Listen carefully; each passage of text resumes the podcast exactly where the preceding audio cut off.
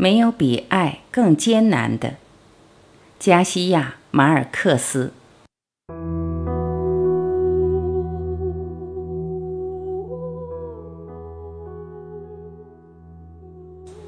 如果说有什么东西在折磨着他，那就是一日三餐的永久刑罚，因为他们不仅仅必须按时，而且必须完美无瑕，必须符合他的喜好，但同时又不能去问他。而如果他真的问了，依照那无数条仪式性的家庭礼节中的一条，他就会看着报纸，连眼皮也不抬地回答说：“随便，什么都行。”他说的是真心话，而且和颜悦色，自认为没有哪个丈夫比他更好说话了。可到了吃饭的时候，随便什么就不行了，必须符合他的喜好，不能有半点瑕疵。肉不能有肉味儿，鱼不能有鱼味儿，猪肉不能吃出疥疮似的腥味儿，鸡肉不能吃出鸡毛的味道。即便在不吃芦笋的季节，也得不惜代价的为它找来，为的是让它能在自己尿液的芬芳气息中怡然自得。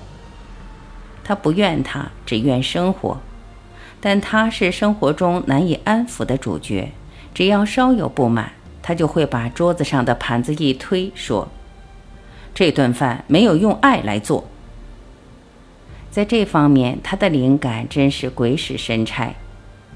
有一次，他刚尝了一口柑橘茶，便把它推到远处，只说了一句：“这玩意儿有股窗户味儿。”他和女仆们都大吃一惊，因为谁也没喝过水煮窗户。他们尝了尝那壶茶。想弄明白是怎么回事，结果还真有股窗户味儿。他是个完美丈夫，从不会捡起地上的任何东西，也从不关灯不关门。在黑暗的清晨，如果他发现衣服上缺了一颗纽扣，他便会听见他说：“男人需要两个妻子，一个用来爱，一个用来钉扣子。”每天，当他喝第一口咖啡。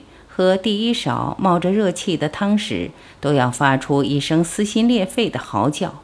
大家对此已经不再感到害怕了。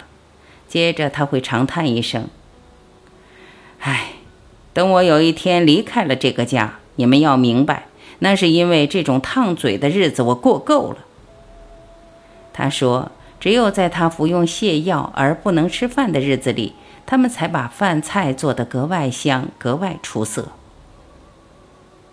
他坚信这是妻子对他的背叛，以致最后只要妻子不肯跟他一同吃泻药，他就也坚决不吃泻药。他的不通情理让他十分厌烦，于是，在他生日那天，他向他要了一件不同寻常的礼物，由他掌管一天家务。他欣然接受了，而且果真从天一亮便开始掌权。他张罗了一顿丰盛的早餐，却忘了他不喜欢吃煎鸡蛋，也不喝加了牛奶的咖啡。接着，他下令开始准备招待八位客人的生日午宴，并吩咐女仆们收拾屋子。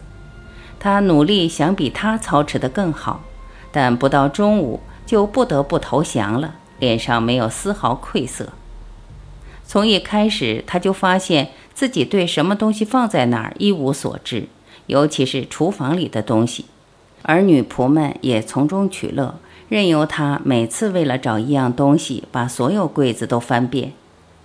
十点钟时还没决定午餐吃什么，因为家里的卫生还没有搞完，甚至连卧室都没有收拾完，卫生间没打扫，卫生纸忘了放，床单忘了换，还忘了派司机去接孩子。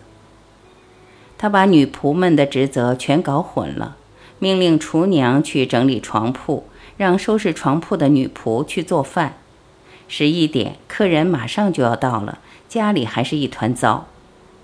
费尔明娜·达萨重新担起了指挥的职责，她笑得要死，但并不像之前期望的那样感觉到胜利的喜悦，而是对丈夫在管理家务方面的一无是处表示同情。这让她自己也很震惊。他为自己所受的重创叹了口气，找了个常用的理由来辩解。至少我管家不会比你给人治病差。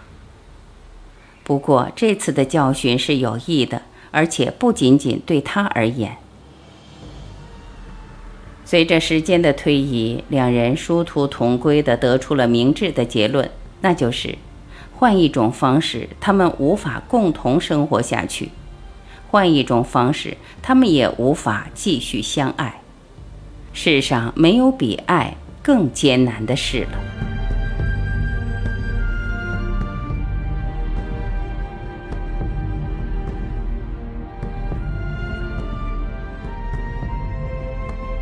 感谢聆听，我是晚琪，再会。